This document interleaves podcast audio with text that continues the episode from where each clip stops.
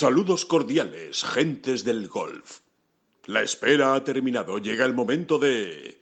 Bola provisional. Arrancó el Open Championship en Royal St. George. Ya está en marcha la edición número 149 de este cuarto mayor de la temporada del British Open. Día espléndido, condiciones magníficas y el campo brillando. Es muy bonito cómo está preparado ese Royal St. George. Será también las ganas que tenemos de Open Championship después de, del vacío que nos dejó la ausencia del año eh, pasado. Todo está en marcha, primeras conclusiones, primeros análisis. Vamos a hablar de todo eso y vamos a escuchar también sonidos interesantes de jugadores españoles. Comenzamos.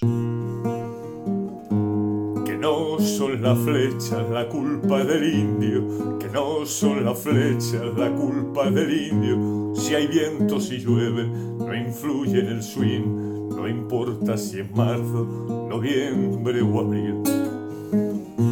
La culpa del indio, la culpa del indio culpa es del indio. La culpa es del indio. Hola, ¿qué tal? Muy buenas, saludos a todos, bienvenidos a esta bola provisional ya de British Open, de Open Championship. Ha empezado, estamos a jueves y la primera ronda ya está en marcha desde eh, pues poco antes de las 7 menos 20 de la mañana, hora local, 8 menos 20 en España, como siempre, ese espectáculo de las salidas desde el T del 1 del British Open desde primeras horitas de la mañana hasta las eh, primeras horas de la tarde, digamos, ¿no? Hasta casi las 5 de la tarde saliendo jugadores en este British Open. David Durán, muy buenas, ¿qué tal? ¿Cómo estamos? Atracón, atracón de golf, eh, es una gozada, ¿no? Año tras año eh, pegas estos atracones desde las siete y media ya eh, con el cafetito o con lo que uno tome, viendo golf, ¿no? Viendo golf en campos maravillosos y, bueno, y en una cita única, ¿no? Sin duda. Absolutamente especial y, única. Y antes de nada, Alejandro, un comentario muy, muy, muy, muy, muy, muy oportunista. Muy oportunista. ventajista incluso diríamos, ventajista. Sí, sí, sí, sí, absolutamente ventajista. No, pero yo creo que se, yo creo que se va a entender. Y es, hay que ver lo que nos cuesta cuando medio en broma, medio en serio y un poco así también como en plan juego, eh, pues vamos dando nombres y tú quién crees y a quién ves y, y cada uno pues dando también sus sus outsiders, ¿no? Y demás. Hay que ver lo que nos cuesta. Si, si, siempre hemos dicho, si te acuerdas, siempre hemos dicho eh, ¿Cuántas veces se nos queda en el tintero el nombre de Justin Thomas, verdad? Cuando se habla de los grandes, grandes, grandes, hay que ver qué, injusto, qué injustos somos con Justin Thomas, ¿sabes? Bueno, pues yo te diría también que qué injustos somos con Paul Casey. de, ahí viene el de, ahí viene el oportunismo, porque ahora mismo, en, el momento de estar grabando este podcast, está líder, líder ¿no? Claro. No solo es que vaya líder con menos dos, ¿no? Está que, tampoco es como está jugando, ¿no? Es, el que mejor está jugando. Es verdad que lleva muy poquito, ¿eh? Lleva cinco hoyos, eh, pero realmente está jugando bien.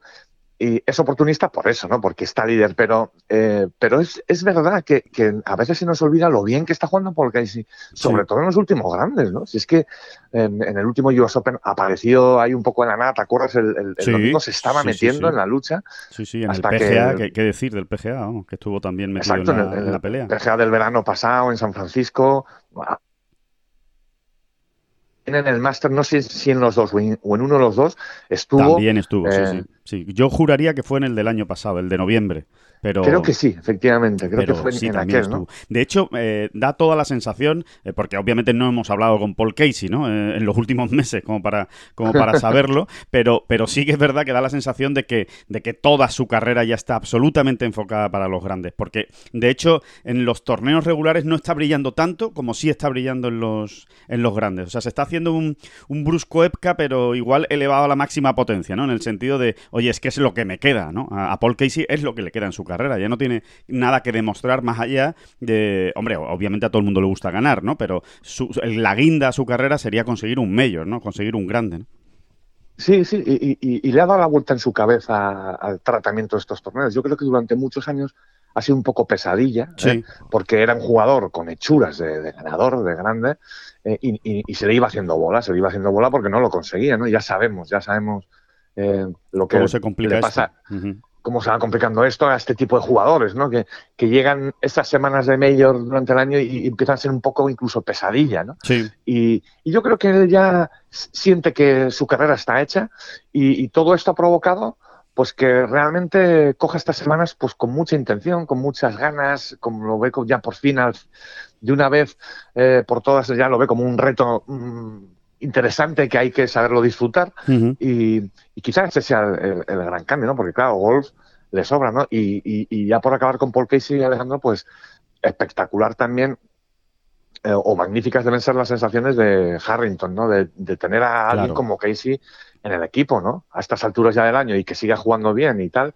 pues eh, es que es una garantía ¿eh? tener a Paul Casey en un equipo de la Ryder de nuevo al 100%. ¿no? Sí, sin ninguna duda, porque es que es, eh, bueno, es lo que acabas de decir, es que es garantía eh, de rendimiento en, en, esa competición y especialmente la Ryder, que, que, es, un, es un jugador que se adapta de maravilla a, ese, a ese formato y a, esa, y a, ese duelo ¿no? contra, contra Estados Unidos. bueno, como decimos, ha empezado el, el, torneo, primero situar, ¿no? Situar la acción, las condiciones desde el punto de vista de temperatura y cielo son espectaculares, o sea, luce el sol. Bueno, es un día eh, envidiable para, jugar en un, en un Lynx. Eso sí, está soplando el viento. No mucho, no es ningún vendaval, no es una cosa brutal, pero sí lo que veníamos diciendo durante todos estos días, David, es un viento que se deja sentir, es un viento que influye, que afecta, no es eh, en que no se pueda manejar ni, ni algo de locos. Exacto, no es, no es, que no es una tragedia cuando te subes al tee y dices cómo le pego aquí, ¿no?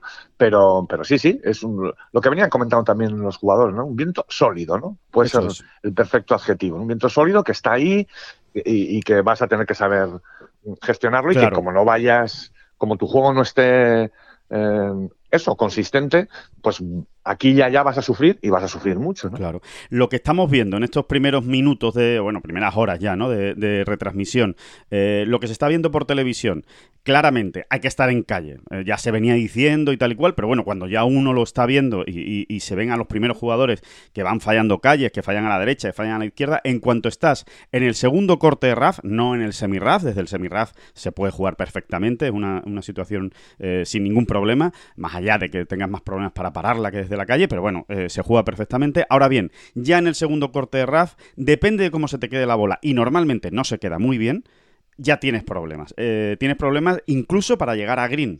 Eh, con lo cual, es verdad que el hecho de coger calles va a ser al final definitivo esta, esta semana. Ya no solo evitar los bunkers, por supuesto, como siempre los links, sino sobre todo también evitar ese RAF.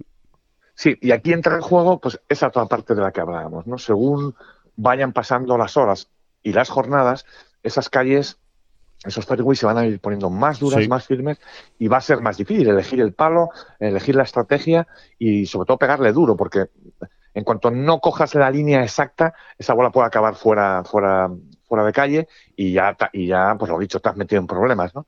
Eh, en cuanto Royal St. George eh, adquiera esa firmeza, que en principio parece que va a ser así, porque no va a llover. Los sí. siguen diciendo que no va a haber lluvia, pues eh, cuanta más firmeza cojan las calles, un poco más complicado lo van a tener, ¿no? De momento está precioso realmente, porque estamos viendo que los buenos tiros están teniendo recompensa bueno, en, bastantes ocasiones.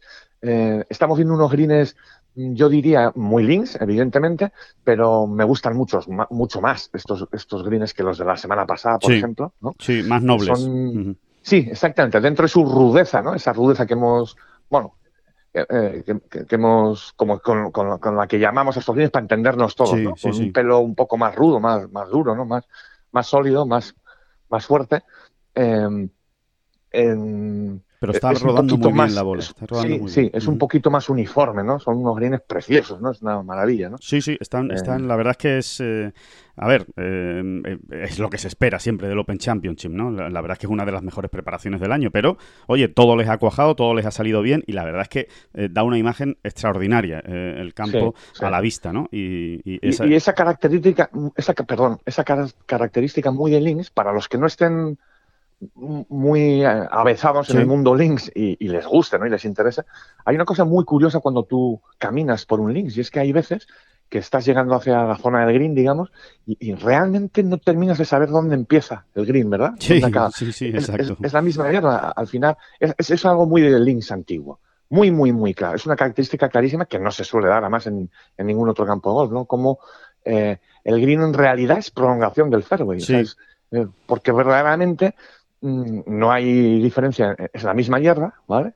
cosa que no ocurre en todos los campos. Muchas veces los eh, ya sabemos que los sí. son de otra hierba, ¿no? Que, que, que las calles. Que las calles, ¿no?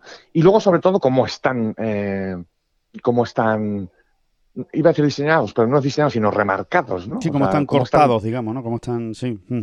Sí, el, corte al final es, muchas veces... Eh, a ver, casi imperceptible, que... pero es casi imperceptible, exacto, sí. Exacto, por momentos no, no, no, tienes tan claro, ¿no? Dónde comienza y dónde acaba el green, o dónde acaba el fairway en este caso, y bueno, es, es una característica muy, muy, muy, muy linda. Sí, ¿no? de hecho ya estamos viendo, ¿eh? ya estamos viendo a, a, muchos jugadores pateando desde, desde 30, 40, 50 metros cortos de, de, calle, bueno, 50 igual es demasiado, ¿no? Pero sí con 20 o 20, paz de 20, 25 metros, como uno de Alex Noren, por ejemplo, ¿no? Que hemos visto en el hoyo 5, que ha sido, que ha sido impresionante y, y pateando desde, vamos, desde la calle, o sea, no, no, no Sí, bueno, ahí, ahí, ahí, concretamente ahí sí estaba claro, ¿no?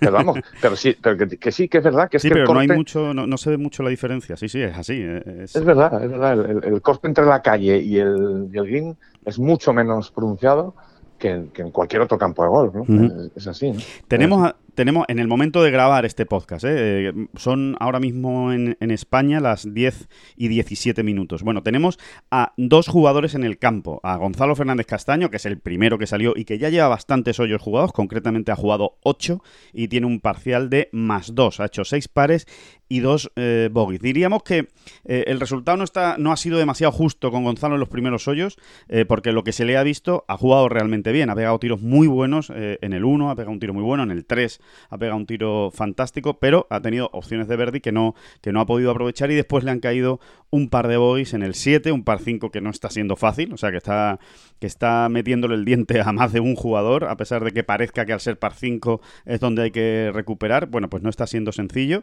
y eh, después cometía también bogey en el, en el hoyo 4. Está más 2, está en la parte de abajo de la clasificación porque, eh, ya decimos, esto acaba de empezar, pero es verdad que hay bastante jugador bajo par, con menos 1, ¿eh? no mucho más, ¿eh? el liderato está en menos 2, o sea que no es no se crean que esto es un, un vergel de verdis, pero sí hay muchos jugadores al par y, y sobre par tampoco hay grandes tragedias más allá de la de Houghton Lee que empezaba con, con, más 6 en 6 hoyos y bueno, y ahora está más 5. Y también está Jorge Campillo, que acaba de salir ahora mismo, está en la, en la calle del hoyo del hoyo 1, eh, pues jugando ese, ese primer hoyo del, del, Open y ya les iremos contando. Pero bueno, una pena, ¿no? Esa puesta en escena de Gonzalo porque yo creo que el juego quizá ha merecido sí. más lo que se le ha visto, ¿no? Bueno, al final se resumen que los hoyos que ha jugado bien, que han sido bastantes, ¿eh? Sí. Eh, no ha sacado no, no, ha sacado rédito y, y, y, los errores y todos los errores los ha pagado, ¿no? Los de momento. Pagado, sí. es, es, así, ¿no? Sobre todo no ha conseguido sacarle ese Verdi que ha pegado un, una gran salida y un gran segundo tiro, Gonzalo. Sí. Eh, se ha dejado una muy buena opción de Verdi en el hoyo 1 y es un hoyo donde se, donde se están viendo muchos Verdis. La gente Exacto. empieza fuerte eh, y, y, ya va ahí con esa ¿eh? eso, por eso, eso que por tienes eso ya, ¿no? Bajo par, que tienes ya. Sí, sí, es que eh, es la explicación a lo que estábamos comentando, perfecta y que viene al pelo. Es por eso hay tanto bajo par, tanto menos uno, vamos, en la clasificación, porque eh, el hoyo 1 sí está dando verdis, ¿no? Está jugando con viento a favor y, y, y está, está, ofreciendo verdis para el que caza la calle. No, fíjate lo que te diría. Yo le escuchaba ahora a José Manuel Lara. Sí. Eh, bueno, que está cubriendo el primer turno como comentarista en... en sí, que hablamos con él en, ayer. Que hablamos con, con, con él ayer y, está hoy cubriendo el primer turno junto a Javier Pinedo en, en bueno, en la retransmisión de Movistar. De Movistar. Uh -huh. Y, y, y, aportar un dato interesante al respecto. Los primeros partidos han salido con viento más bien a favor ¿eh? sí. de este hoyo. Y les ha costado un poco más pararla, dejarla cerca claro, de. Y sin embargo, en cuanto, el, en cuanto, el, viento ha rolado un poquito y les está viniendo más de, de lado, bueno, pues eh, eh, están teniendo menos problemas para dejarla, sobre todo la gente que va a calle, obviamente, uh -huh. eh, para dejarla más cerca, ¿no? Es sencillamente eso. Y ahí se han empezado a ver muchos verdes, muchos verdes. Sí, sí, sí, muchos verdes y muchas bolas cerca. ¿no? De hecho, Jason Cochran estaba a punto de meterla, de, de hecho, desde la calle, sí. la ha dejado a dos dedos a dos dedos del, del, hoyo. Pero, pero sí, está, está dando verdis, ¿no? Como dices David, ese hoyo 1. Y, y, bueno, y, y, por eso, por eso se está viendo tanto rojo en la clasificación arriba. Vamos a esperar sí. que pasen más hoyos y, y, de verdad vamos a entender, ¿no? Eh, dónde está el torneo, ¿no? En cuanto a dificultad. Sí, luego eh, yo daría algunos datos técnicos, así también son un poco anecdóticos, uh -huh. pero que también yo creo que le gustan a, a, a, a, los más a los más fatigas ¿no? de, de, de todo este, este, tipo de cosas y es mm, sobre todo comparándolo con el Open que se jugó aquí en 2011 ¿no? en el Open que se sí. jugó aquí en 2011 los hoyos 4 y 8 mm, fueron los dos más difíciles del campo, porque realmente en aquel año el, el- el viento prácticamente no dejó de soplar en dirección contraria ¿no? Esto- en estos dos hoyos. O sea, Y- el- eh, soplaba del sur, ¿no? Se puede decir, ¿no, David? En 2011 y, y en este año, sin embargo, se espera que esté soplando toda la Exacto. semana del norte.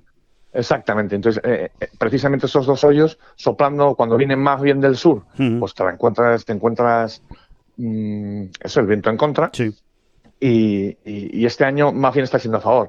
¿Qué ocurre? Pues en el, el hoyo 4, que es un monstruito, porque es que es un, es un par 4 de 450 metros, ¿no? Eh, se está haciendo más llevadero y estamos viendo pues hasta jugadores pegando el hierro 9 de, de segundo tiro, ¿no?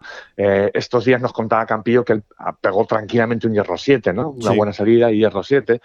Bueno, pues eh, claro, cambia todo mucho, porque además es un green muy difícil de atacar y, y claro, si estás más cerca y demás, pues si la salida ha sido buena y larga, pues lógicamente esas dificultades disminuyen, ¿no?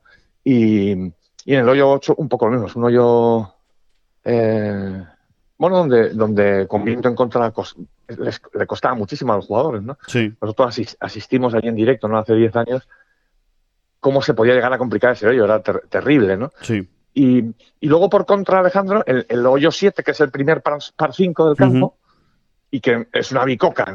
El jugador lleva ahí apuntado el Verdi y ya veremos si no algo más, ¿no? Porque se solía llegar Pues hemos visto hasta bogies ya, ¿no? Y Porque- dobles bogies. Y algún doble bogey se ha visto también. Sí, sí. Exactamente, ¿no? Se ha visto ya algún doble, yo no sabía, pero vamos, sí, sí. Sí, sí, eh, Se está jugando con viento en contra y no les está costando, por lo menos a estos primeros partidos, ¿no?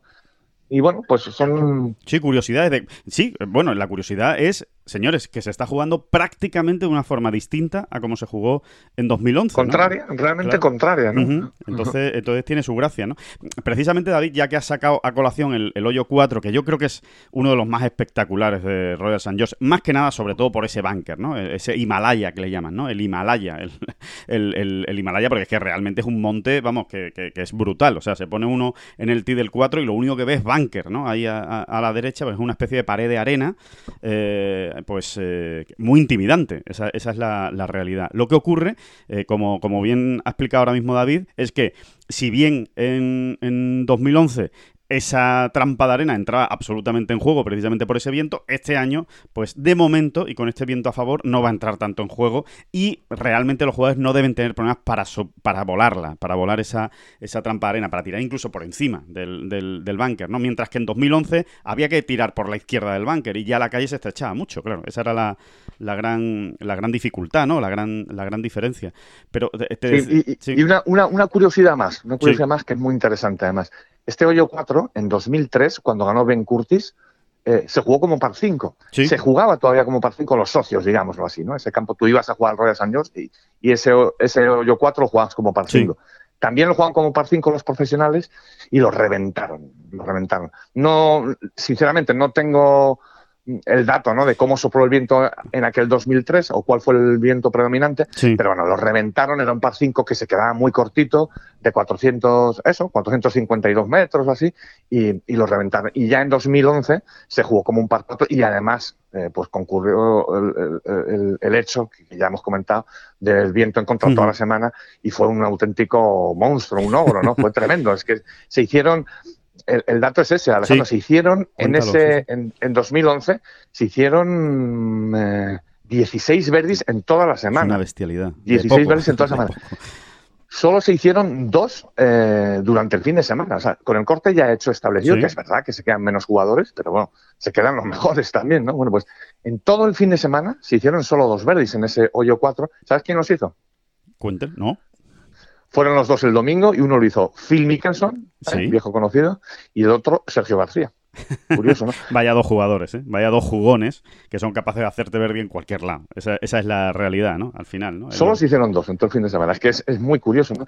Y en ese hoyo 4 fue el único doble bogey, o se dio allí el único doble bogey de Darren Clark en toda la semana, del ganador. Un ganador además eh, poderoso, ¿eh? Un ganador que dominó el torneo de, de jueves a domingo. Sí. Bueno, pues el único doble bogey el- el- digamos, el, único borrón serio en su tarjeta en toda la semana fue en ese hoyo 4. ¿no? Esto no va a ocurrir. Eh, esta semana ya, ya, lo estamos diciendo. No, no, no va a ocurrir. Pero eh, si te parece, David, podemos escuchar, porque le pedíamos, le pedíamos a, pues a uno de los grandes protagonistas de ese British Open de 2011 y que, y que vivió en sus carnes pues esa dificultad también del, del hoyo 4 y por otro el placer de ser uno de los 16, que, que uno de los 16 verdis que se hicieron en ese hoyo 4, pues uno lo consiguió Miguel Ángel Jiménez. Y después, sin embargo, el domingo pues acabaría pagando eh, peaje, eh, un duro peaje precisamente en ese, en ese hoyo 4 que, le acabaría costando seguramente el Open Championship. Le hemos preguntado a él que nos diga, oye, ¿qué, tiene, no? ¿Qué tiene ese hoyo 4? ¿Por qué,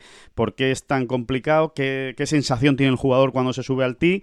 Y, sobre todo qué experiencia él recuerda ¿no? de 2011. Y es realmente interesante. Vamos a escuchar su audio y luego lo, comentamos. A ver, acerca de ese hoyo 4 de, Royal St. George. La verdad que es un hoyo que es complicado desde el tee de salida porque tiene, es bastante estrecho y tiene ese pedazo de bunker, como bien dices, en el donde te está, te está captivando la, atención desde, desde que estás en el tee de salida. Yo recuerdo, recuerdo que ese hoyo pues tuve sí, hice verdi, pero también tuve un castigo muy, muy, duro en la última vuelta donde le hice doble bogey. El verdi, pues bueno, pues evidentemente pegué un drive muy bueno ahí en mitad de la calle y creo que sería un hierro 4, un hierro 5 lo que llegué a pegar allí de segundo tiro y metí un pad, un pad medio, ¿no? me imagino que tenían 5 o 6 metros, ¿no? No te puedo decir exactamente con, esa actitud, ¿no? La verdad que es un hoyo que es muy duro, especialmente desde, desde el tino.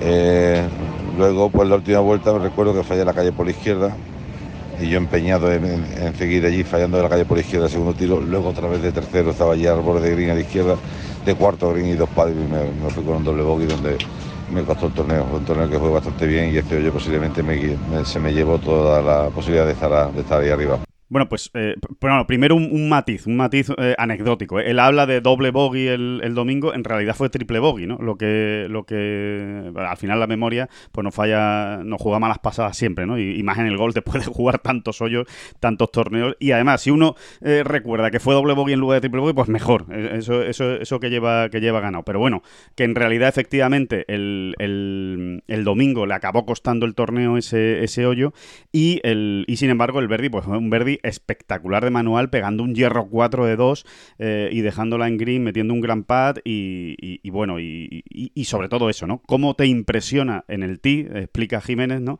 Que es que solo ves bunker, es que solo ves arena, o sea, te pones en el tee y dices, ¿qué es eso que tengo ahí a la derecha y cómo lo puedo evitar, ¿no?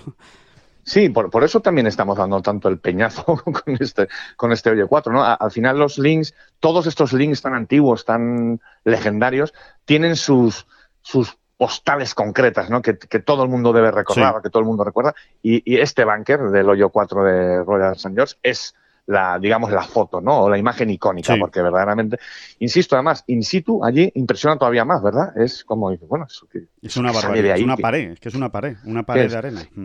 Y luego, y luego también por otra circunstancia, muy, muy, que nos enseña también de una manera muy gráfica cómo son los links, qué son los links, ¿no?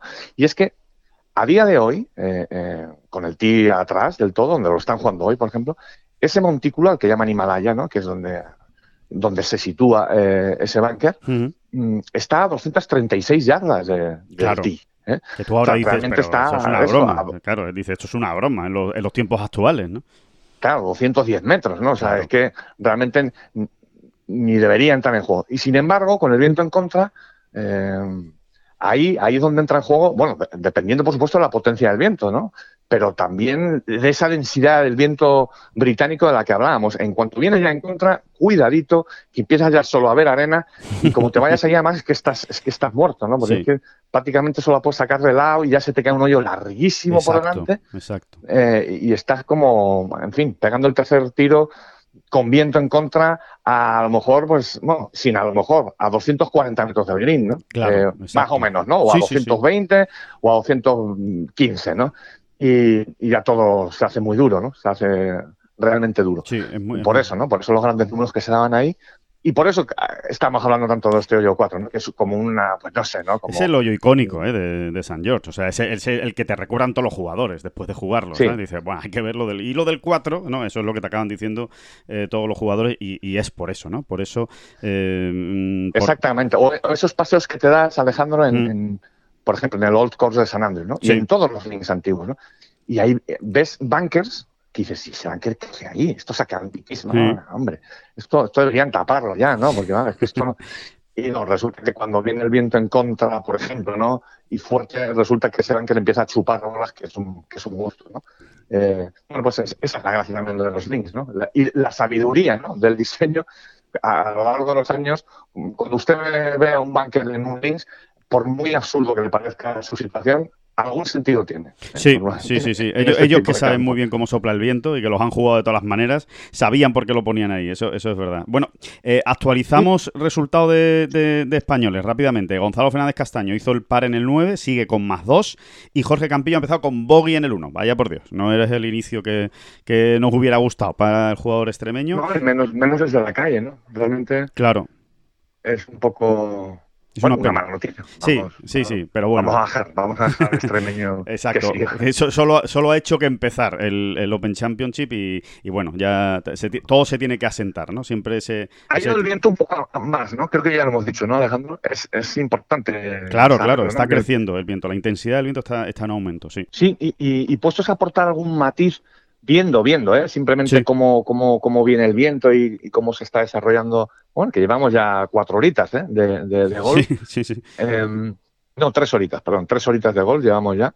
Da la sensación de que quizá los partidos que salgan, mm, que lo van a tener un pelín más difícil, son aquellos que van a salir a media mañana, ¿no? Eh, por ejemplo, John Ram, ¿eh? Sí, Eh, sí, pa- sí, sí. para hacernos una idea. El mismo Campillo, o sea, eh, estos partidos que van a jugar, mm, que salen en torno a las 11, 12, desde las 10 y media, 11, 12, mm, me da la sensación de que van a jugar sus 18 hoyos con un viento constante y más potente que el de estas primeras horas, ¿no? Lo, realmente, eh, bueno, pues lo van a tener un pelín más Claro. difícil, porque sí, sí parece ser que a última hora de la tarde mm, bajará también. Vuelve ¿no? a caer O- un poco el viento, ¿no? Vuelve a caer. caerá la intensidad a, a- a como la hemos visto en estos primeros mm, partidos, ¿no? Cuando salían a las siete y media, que ya, ¿eh? Ya soplaba, ¿eh? Sí, Ya sí, sí, soplaba. ha soplado siempre, ha soplado en todo momento, no ha dejado de Sí, soplar en, el en ese sentido, el, el parque ha estado perfecto, ¿no? O sea, que en, en el sentido ese, ¿no? De que todos van a tener viento, ¿no? Pero si nos ponemos a afinar, pues quizás sí, ¿no? Quizás esos, esos, esos tea times eh, de media mañana, eh, bueno, pues van a tener una complicación Un poquito más elevada, ¿no? Van Sí, dejarlo la- ahí porque tam- tampoco parece un drama. Exacto. A las 10.58 sale, sale John Ram, exactamente. ¿eh? 10.58, 9.58 local allí, 10.58 saldrá. Así que, como dice David, pues va a coger las horas centrales del día. Evidentemente, toda su, todo su partido con Shane Lowry y con Luis Ostweisen. Bueno, decíamos que Gonzalo es el que está más adelantado de los españoles, ¿no? Eh, que lleva nueve hoyos. Actualizamos también con Sam Horsfield, que se ha puesto con menos dos. Cuidado también con Sam Horsfield, eh, que ha empatado en el liderato con, con Paul Casey. Decía que hablábamos de, de Gonzalo y vamos a escuchar también a Gonzalo que nos, nos mandaba este audio antes de empezar su, su Open Championship. Un audio que yo creo que, que es interesante porque, primero, explica bien las condiciones de, Royal St. George, habla de una característica muy, muy, muy particular de este campo y que lo distingue de otros links eh, británicos a los que estamos acostumbrados, escoceses y, eh, e ingleses, y después habla de la ilusión que tiene por este Open y por más que lleguen. ¿eh? Pues el campo la verdad es que me, me ha entusiasmado. Em, creo que es uno de los mejores diseños Lynx que he jugado nunca, sobre todo por el layout. ¿no? Yo creo que cómo están los hoyos, eh, el plan que se ha trazado de los hoyos, cómo están dispuestos, es decir, cada uno va en una dirección.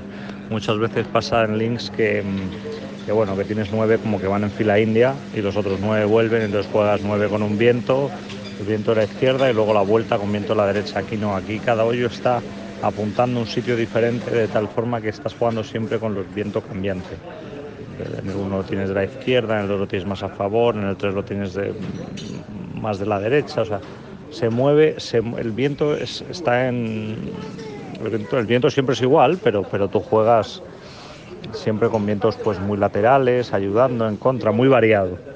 Ese aspecto me ha encantado. Sí es verdad que, que hay algunos greens que son especialmente ondulados y difíciles y también algunas calles en las que hay a lo mejor un exceso de, pues de dunas y de ondulaciones, cual a veces te hace que bueno que te peguen algún bote algún bote raro y te lleves alguna sorpresa. El campo está muy bien preparado, eh, te diría que hay unos 3 metros y medio de semi-RAF, unos 3 metros y medio de RAF y a partir de ahí ya es eh, salvaje.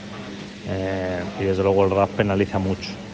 Hay unas espigas muy largas que te enganchan la varilla y, y bueno, tienes que tener verdaderamente mucha suerte para, para poder jugar un hierro eh, largo o medio desde el RAF alto.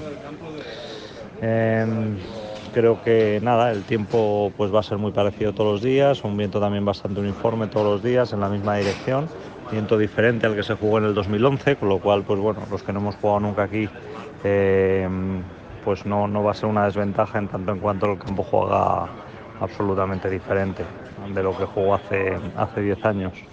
Así que eso bueno, pues juega un poco a mi favor. En cuanto a estar jugando un Mayor ahora, siete años más tarde, pues sí es verdad que, que bueno, pues juegas con, con, algo más de tranquilidad, ¿no? Eh, cuando estaba uno en el top 50 del mundo y estaba jugando los Majors, pues parece que como que las expectativas eran un poco más altas, que, que uno se pensaba que lo tenía que hacer mejor, ¿no? Pero ahora, pues bueno, eh, desde luego yo mi idea es disfrutar, pasarlo bien. Eh, estoy jugando muy bien, pegándole muy bien a la bola y desde luego no voy a renunciar a nada. O sea, el hecho de venir de outsider o el haber calificado a través de la previa, pues es verdad que, que, no, que no, pues bueno, que no hace que, tenga muchas opciones ¿no? de cara a la, a la, victoria. Pero como te digo, estoy jugando bien y no estoy dispuesto a renunciar a, a las cosas buenas que puedan pasar esta semana. Así que, que nada, eh, ya te digo feliz esta semana, eh, poniéndome al día con todos pues bueno, mis viejos amigos, tanto europeos como americanos, que llevan mucho sin ver. Y, y bueno, da gusto estar otra vez en, en las grandes citas. Esperemos que el, que el, vigésimo no sea ni mucho menos el último. Hablábamos, David, de, de ese, ese, matiz eh, curioso y, y, diferencial. Sí, es, es un matiz muy Muirfield también. Cuando se va, Exacto, cuando el Open llega verdad. a Muirfield, también se habla de, este, de, este, de, esta característica, porque Muirfield, recordemos, es un campo donde los primeros nueve eh, eh, giran giran en un círculo casi perfecto, vamos a decir, en el sentido de las agujas del reloj, sí. y los segundos 10 van por dentro de esos nueve primeros, uh -huh. girando en dirección contraria a las agujas del reloj. Son como dos. Luego, a ver, luego no, no son dos círculos perfectos, ¿eh? pero más sí, o menos para una idea de, de, del routing, ¿eh? Sí. Eh, es así, y es muy curioso, de tal manera que efectivamente Mm, cada, cada hoyo prácticamente va teniendo un viento distinto, claro, porque van girando, girando, primero en un sentido, en el de las agujas del reloj, luego en el sentido contrario, y acabas jugando todos los enfoques, todos los ángulos de, del viento que sople ese día, ¿no? Es, es, así, ¿no? Y este es un poco así, este no, no, no es eh, hoyos de ida y vuelta, como suele ser en, en, en, otros links, ¿no? Que dice el 1, el 2, el 3, que van todos uno detrás de otro, ¿no? Parecido, por ejemplo, al All Course, ¿no? El All Course es bastante así, ¿no? Eh, eh, sino que, pues, de repente uno te gira un poco a la izquierda, otro a la derecha, otro te vuelve, otro te va. En, en definitiva, no están en fila india puestos los hoyos, con lo cual, pues, prácticamente en cada hoyo está jugando, el viento te afecta de una manera distinta. Es el mismo viento, evidentemente, pero, pero como el hoyo está encarado de otra manera, pues claro, ya, ya no lo tienes fa a favor, sino que lo tienes de lado, en fin, que todo eso hay que tenerlo, hay que tenerlo en cuenta, ¿no? Y es, es, un campo diseñado con filosofía antigua en el sentido de que el hoyo 9 no llega a la casa club, ¿no? Sí, como exacto. estamos acostumbrados a ver en todos los campos prácticamente modernos y, y, y no tan modernos. Eh, eh, pero sí es verdad que, aunque no llega a la casa club, eh, eh bueno, se da esta característica que también ha, explicado Gonzalo, ¿no? Que cada hoyo es un, un todo, ¿no? Cada hoyo eh, tiene como una, una, manera de jugarse, ¿no? Eh, o sea, no van en línea, no van en fila, ¿no? no es un routing más desordenado, vamos a decirlo así, ¿no? A ver si nos entendemos. Exacto. Y sin embargo, Muirfield, ya que estábamos con el tema, es muy curioso porque Muirfield me, si me dejas me tiro aquí el pisto un poco, Alejandro. Por favor. Muirfield es un diseño de Alton Morris. ¿eh? Sí. Eh, ese campo se hizo en 1892, o 1892, digamos que estaba acabado, en 1800. Eh, y luego fue mm, recibiendo pues diversas eh, modificaciones. La más importante y casi definitiva, que es tal y como vemos prácticamente el campo hoy, es la de Harry Colt en sí. 1923. Estamos hablando de 1923, hace, hace, hace casi un siglo, y, y, ahí sí, Harry Cole eh, te ponía llegando el, el, el, hoyo 9, eh, llegaba de nuevo a la Casa Club. ¿no? Uh -huh. Es una cosa bastante curiosa y atípica en aquellos años, ¿no? Sí. Pero bueno, pues Harry Cole fue un visionario, vamos a decirlo así, porque verdaderamente cuando él cambia el diseño de Tom Morris, o lo modifica, que la verdad es que lo modificó bastante, porque creo que hoyos de Tom Morris quedan dos o tres, uh -huh. más o menos tal y como eran. Y, y sí, sí lo hizo llegar a, a la Casa Club, el hoyo 9 de Muirfield, curiosamente sí se da. Ya, No veía, ya veía Harry Colt que, que el golf a lo mejor en un futuro era de jugar nueve hoyos y, y ya está, ¿sabes? Y con nueve hoyos me doy Pues por saciado. no, Y ya- o ya- seguramente, o seguramente es que le vino mejor así. También, también puede ser, puede ser. O a lo mejor es que a él le gustaba parar a comer entre nueve hoyos y nueve hoyos. También puede ser. Puede el bueno ser, de Harry el bueno de. Harry, el bueno- exactamente. Tenía esa bendita costumbre, ¿no? O sea que, por cierto, que hablábamos del, del hoyo 7, ¿eh? del par 5, que está dando de cabeza, que no es ninguna bicoca, doble bogey de Víctor Hofland eh, en, ese, en, ese, en ese hoyo. O sea que, que había empezado muy bien. Por cierto, el noruego, pues ya está más dos. Eh, otra característica. Tenía, del- tenía yo muchas ganas de, de ver qué hace, bueno, y te- sigo teniendo muchas ganas de ver qué hace de Chambó en ese hoyo 5, ¿no? Si te fijas, Sí. Alejandro, ese hoyo es, eh, en realidad es un par 4 cortito. ¿eh? Lo que pasa es que, claro, ya jugándose hoy, como se está jugando con el viento en contra, no sé si de Chambó va a tener lo que hay que tener para tirarse tirar por a el green, green. ¿no? En el hoyo 5, ¿no? Hablas, ¿no? Sí, sí, sí, sí, sí, en el 5. Ujú. Eh, a ver, Pues lo, lo vamos a ver rápido porque está saliendo ya eh, de Chambó, así que en- en- como quien dice en una hora ya lo vamos a estar viendo, bueno y menos de una hora lo vamos a estar viendo jugando ese, ese hoyo 5.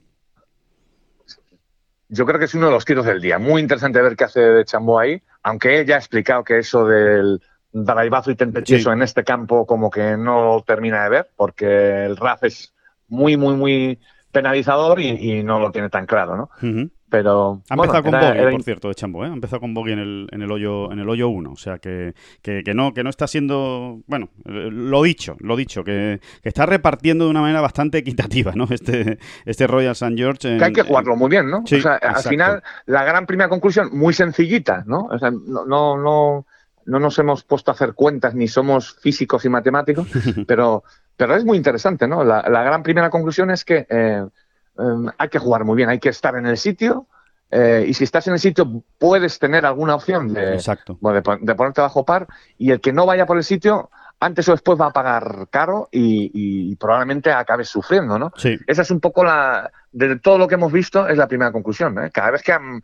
Bueno, se ha estabilizado ahí. De, de momento quedan 12, 11, 10 Sí, eh, 12 jugadores ahora par. mismo, sí, sí, ahora mismo hay 12, pero y ahí sí, están, ¿no? ahí y el están. menos uno sigue puesto cuarto. O sea que. Exacto. que Sí, sí, sí, sí, sí, sí. No, no, está eh, muy chulo. Está, muy chulo. Está chulo, efectivamente. Está muy bien el, el torneo y además eh, lo que venimos diciendo, y vamos a volver a insistir, y más bonito se va a poner, porque eh, en la, la- la tendencia del torneo es a que cada vez esté más duro eh, y que el viento siga influyendo todos los días más o menos de una manera parecida, y, y- y con lo cual seguramente el domingo vamos a llegar a un desenlace de Open Championship maravilloso. Estoy convencido que va a estar el campo en su, en su plenitud, ¿no? Eh, y, y lo vamos, y lo vamos a disfrutar.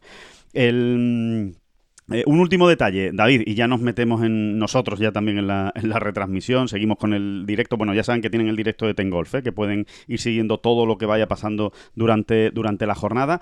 Eh, un dato histórico, ¿no? que yo creo que, recogíamos precisamente en las eh, en, en Tengolf, en la web, ayer mismo, a modo de previa, ¿no? Seguramente pues la previa más, más diría yo, más em- emocional, ¿no? Emocionante, ¿no? Que se podría dar de este, de este Open en Royal St. George y es ese dato histórico del golf español, ¿no? Que cumple pues prácticamente un siglo en los majors, precisamente en este Open Championship, ¿no? No, sí, prácticamente. Los cumplí Sí. el año pasado, que es cuando Exacto. debería haberse jugado, y este año se cumplen 101 años. ¿Y por qué nos ponemos tan pesados? Primero, porque es un número redondo, ¿no? Eh, Hombre, 100 claro. años desde que un jugador español se subió por primera vez a un tee en un Major, ¿no? Creo que es algo, bueno, es una efeméride absolutamente redonda que hay que destacar, ¿no? Sí, sí, sí. Aquel Ángel de la Torre que, que bueno, que, que de la mano un poco, fíjate, de, de mm, Arnaud Massy, que no, Sí. es el único jugador francés que ha ganado el British, creo que lo ganó en 1907, 1904, no me hagas mucho caso, ahora mismo no tengo el dato. Sí. Eh, a él, eh, bueno, eh, déjame contarlo en un minuto, ¿no? No, Eh, claro, eh, claro. sí, pues vamos a, vamos a regodearnos. en- ¿Quién era Ángel de la Torre? ¿no? Porque luego, luego Ángel de la Torre realmente no es un nombre que el mundo del golf en España tenga como muy, muy muy claro, ¿no? no, no ¿Quién tiene era? el sitio que debería tener, seguramente, ¿no? Yo creo que no lo tiene, ¿no? Cuando era un extraordinario jugador que se planta allí en 1920 sin ningún tipo de asesoramiento más que el de Arnaud Masí, ahora lo explicaré, y, queda en el puesto decimosexto, jugando en, en, Royal Think Ports, que, está, que es vecino absoluto de, Royal St. George. Em, por eso está redonda pues la historia, David, por eso está redonda, porque se cumplía 100 años en el campo vecino de Royal St. George, justo cuando se juega en Royal St. George, es todo perfecto, ¿no? Exactamente, ¿no? Y, a ver, lo Arnaud Masí. Eh, Ángel de la Torre, cuando era un, nada, un mocoso, un niño con muy poca edad, cinco o seis años, no está absolutamente documentado, se marcha a vivir a Madrid, él es de Priego de Córdoba. ¿eh? Eh, es que el primer ganador, perdón, ganador, no, el primer jugador de un mayor español nació en Priego de Córdoba, que no deja de ser increíble. Bueno, sí, increíble. No deja de ser increíble, ¿no? Pero su tío, su tío. y que marca la pues tradición, y que marca la tradición del golf español después, de, los grandes campeones que salen de pequeños pueblos. Sí, sí, sí. Exactamente. Pero su tío y toda su familia parece ser, ¿no? Eran como una familia de jardineros, ¿no? Eh, se, dedicaban a la jardinería fundamentalmente. Y su tío eh, era el greenkeeper del, del, campo de las 40 fanegas, que así se llamaba el primer campo de 18 hoyos que hubo en España. No el primero que hubo, pero sí el primero de 18 hoyos, que se llamaba, eh, bueno, estaba situado en un terreno llamado las 40 fanegas, que a día de hoy, para hacernos una idea, que porque a mí estas cosas me parecen divertidísimas, caería ese terreno detrás del Bernabéu. Sí en un, en un vamos a cortar para, bueno, los madrileños lo van a tener más fácil, ¿no? Claro. De, de, situarse, pero en, en, un terreno que iría acotado por la calle Concha Espina, Príncipe de Vergara, eh, Alberto Alcocer y Concha Espina. En esa finca gigante que, que podíamos acotar con esas cuatro calles, por ahí más o menos ¿eh? se, situaba el campo de las 40 fanegas. Todo el eh, mundo a Google Earth, todo el mundo a Google Earth ahora mismo, para, saber exactamente dónde estaba ese campo de las, de las 40 es increíble, ¿no? Y, que es el campo precursor o es el campo primitivo, digamos, de lo que hoy es Puerta de Hierro, ¿no? Porque eh, em, ese, ese campo, bueno, a ese club, primer club se llamó, si no recuerdo mal, Club de, club de Polo o Real Sociedad de Polo de Madrid o algo así, sí, exacto. Polo y Golf de Madrid, que es, que es la, génesis del club mm, de Porta de Hierro. Sí. Eh, de hecho, el, club se trasladó a, los, bueno, a, la finca que, actual, en el que actualmente está el Porta de Hierro. Porta de Hierro, sí, sí, sí. Y allí, apareció Ángel de la Torre, ¿no? Un pequeño Ángel de la Torre con su tío. Ángel de la Torre, que con su tío, pues bueno, y, eh, por ahí andaba y se puso a sus primeros palos y enseguida destacó ya todavía como niño, ¿no? Jugando, creo que con 13 años ganó ya un torneo allí de Cádiz y demás. y, bueno, como ocurría en aquella época, eh, lo acogió, ¿no? O lo apadrinó un, un, noble, el conde de la Cimera concretamente, que es quien lo manda, quien lo manda a trabajar algún verano al principio con Arnaud Massy al sur de Francia. un campo, al sur de Francia, ¿no? Y allí, bueno, y ahí empieza la historia, ¿no? No, no, no queremos aburrir tampoco, pero es apasionante la historia, ¿no? Y, es impresionante. Y, me parece verdaderamente increíble cómo este hombre, eh, Ángel de la Torre, se planta jovencito en, pues ahí en Royal Ports Mm, me parece, eso, eso sí que es ser un pionero, ¿no? Lo demás son tonterías. Totalmente, totalmente. Y, acaba decimosexto y a partir de ahí, ¿no? Jugó, de hecho, cuatro British consecutivos. Fue el primer español que jugó en, Royal St. George en, en, 1922. Eh, bueno, es, es la historia no puede ser una más historia y más bonita. Sí, sí, sí, totalmente. Es una historia maravillosa que además eh, nosotros eh, estamos empeñados, David, en rescatarla de la mejor manera posible y haremos más cosas eh, con, este tema de Ángel de la Torre porque realmente lo merece. Es, es un jugador que, lo ya no solo por todo lo que hizo ahí, que está contando David, es que después Ángel de la Torre se fue a Estados Unidos, en lo que fue también un absoluto pionero. Allí, allí bueno, allí su hijo se convirtió en un gurú extraordinario de la enseñanza. Manuel de la Torre, en fin, que es que... Por, eso, por eso también quizá en España no tenga tanto renombre o tanto eco su, porque se marchó. sus hazañas y su nombre, porque realmente le hizo vida en Estados Unidos, ¿no? Desde, desde la Guerra Civil Española prácticamente, pues ya no volvió, ¿no? Prácticamente no volvió a España y quizá también por eso, es lógico pensarlo así, ¿no? Em, pero sí, sí, es una historia verdaderamente apasionante. Y luego hay que pensar en una cosa, ¿eh? estamos en 2021, se está jugando ahora mismo la 149 edición del, del Open Championship y detrás, detrás de Ángel de la Torre, solo han venido 66 jugadores, que es que no es tan fácil jugar un grande, que ha pasado un siglo, estamos rememorando ese siglo de, del golf español en los medios y, nos, a lo mejor nos creíamos, o alguien se cree que han jugado 300 españoles Grandes. menos un mayor. No, no. Grandes. En- en- no estamos hablando del Open, 60 ¿eh? No estamos hablando solo del Open, estamos hablando de todos los grandes, de los cuatro De grandes. todos los grandes. Solo en realidad solo 67. 67. Ujú. Solo 67 jugadores eh, han jugado al menos un españoles han jugado al menos un grande. No es tan sencillo. No, ¿eh? no es tan y el que lo consiga y el que lo consiga, oye, que, que esté muy orgulloso, ¿no? Eso es. de haber de haberlo hecho. Que no parezca cuando hecho. nosotros hablamos. Bueno, y este jugador, eh, pues por ejemplo, ¿no? el año pasado, Eduard Rousseau debuta en los grandes, o Adrián Arnaus debuta en los grandes, ¿no? Los últimos, ¿no? Por hablar de los últimos españoles, que, que hay que darle mucho valor, porque hay muchos jugadores, muchos grandes jugadores, que acaban pasando por, por la vida y por sus carreras deportivas y no tienen la posibilidad de, de jugar un grande, ¿no? No, no, no, no les cuadra, no les da eh, para, para llegar a un, a un grande y por eso tiene, tiene mucho valor todos aquellos que lo, que lo juegan. Y concretamente en Royal St. George, David, 25 españoles han jugado alguna vez Alguna el British vez. Open, el Mm. British Open, ¿no? El Open Championship, 25, que también es un número redondo, es curioso, ¿no? En esta, en esta, en esta semana hay cuatro debutantes, entre comillas, pero sí, debutantes y sin comillas, en Royal St. George, ¿no? Que, Oye, y ya, y ya que nos ponemos, pues digámoslo, ¿no?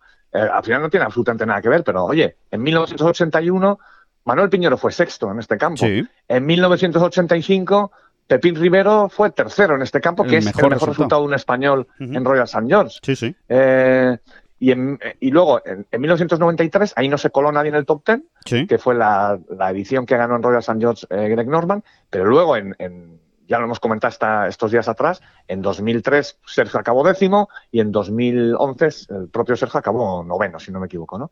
Así que bueno, eh, el gol español ha hecho sus cositas, ¿no? Ha asomado ahí las, Sí. las orejillas, ¿no?